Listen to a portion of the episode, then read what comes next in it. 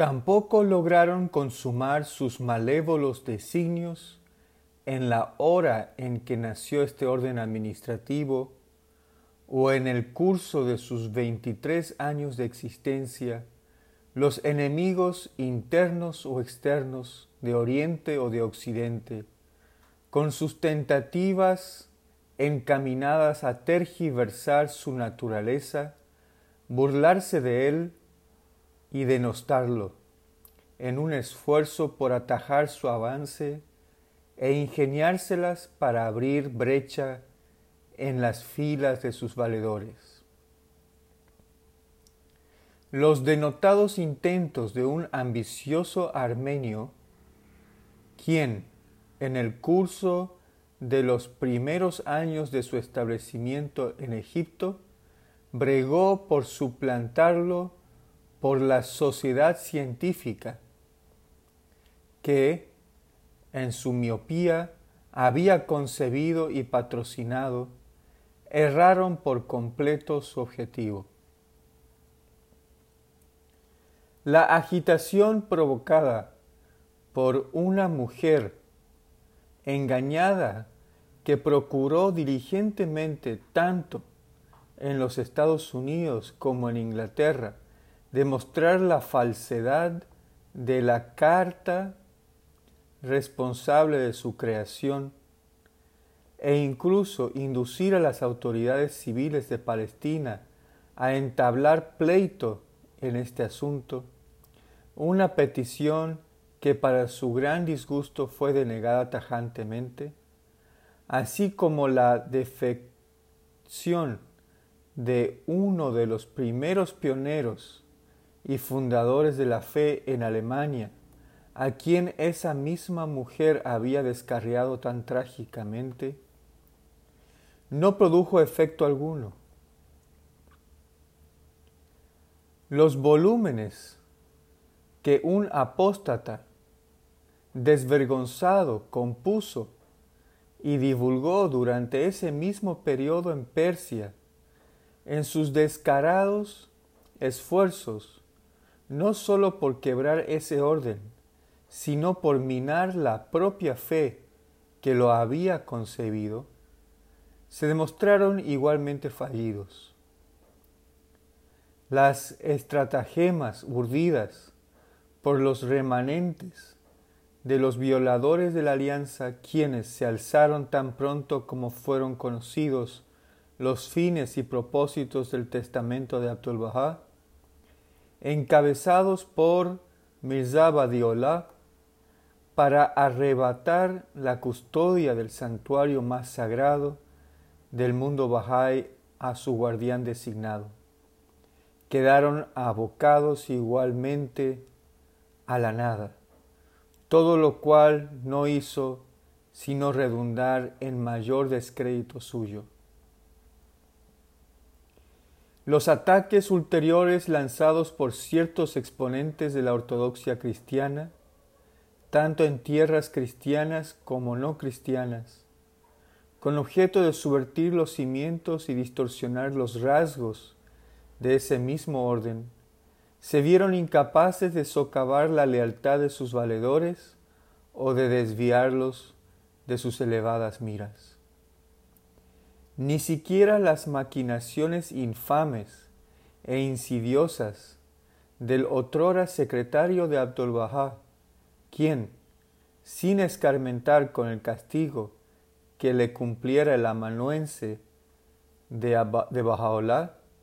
o con el destino que afectó a otros varios secretarios e intérpretes de su maestro, tanto en Oriente como en Occidente, se había alzado y todavía pugna por pervertir el propósito y anular las disposiciones esenciales de ese documento inmortal del que ese orden deriva su autoridad, han podido retardar siquiera momentáneamente la marcha de sus instituciones por el curso que le trazara su autor o incluso crear nada que pueda, ni aun remotamente, parecerse a una división en las filas de sus confiados, sus siempre vigilantes y recios sostenedores.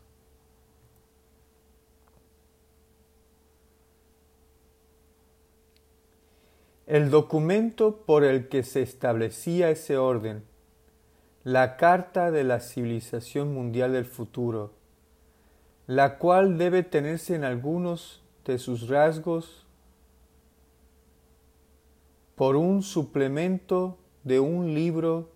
no menos trascendental como es el Ketabe Agdas. Firmado y sellado por Abdul Baha,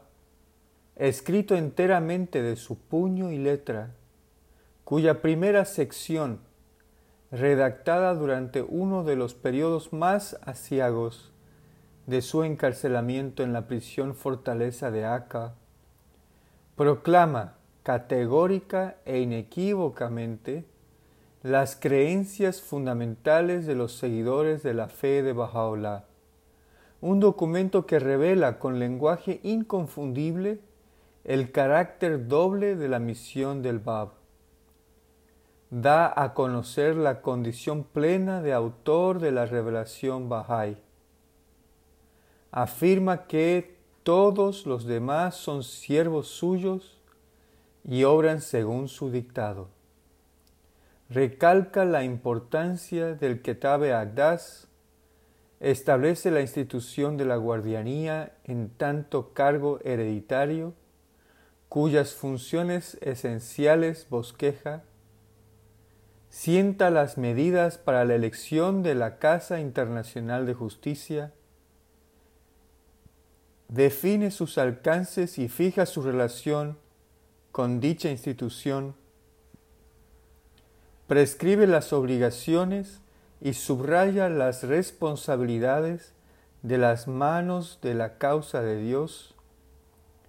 ensalza las virtudes de la indestructible alianza establecida por Baha'u'llah. Además, dicho documento elogia el valor y la constancia de los valedores de la alianza de Baha'u'llah. Se detiene en los sufrimientos soportados por su centro designado. Trae al recuerdo la conducta infame de Mirza Yahya y su negativa a escuchar los avisos del Bab. Pone de manifiesto, mediante una serie de acusaciones, la perfidia y rebelión de Mirza Muhammad Ali y la complicidad de su hijo Shoaullah y de su hermano Mirza Badiollah. Reafirma su expulsión, predice la frustración de todas sus esperanzas emplaza a los Afnan, los parientes del Bab, a las manos de la causa y a la compañía entera de los seguidores de Baha'u'llah a alzarse de consuno y propagar su fe, a dispersarse por doquier, a afanarse incansablemente y a secundar el ejemplo heroico de los apóstoles de Jesucristo. Previene contra los peligros de relacionarse con los violadores de la alianza y les insta a que resguarden la causa frente a los asaltos de los insinceros e hipócritas y les aconseja que demuestren con su conducta la universalidad de la fe que han abrazado y vindiquen sus elevados principios. En ese mismo documento el autor revela el significado, propósito del Jogogolá, el derecho de Dios, ya instituido en el Ketabe Agdas. Insta a la sumisión y fidelidad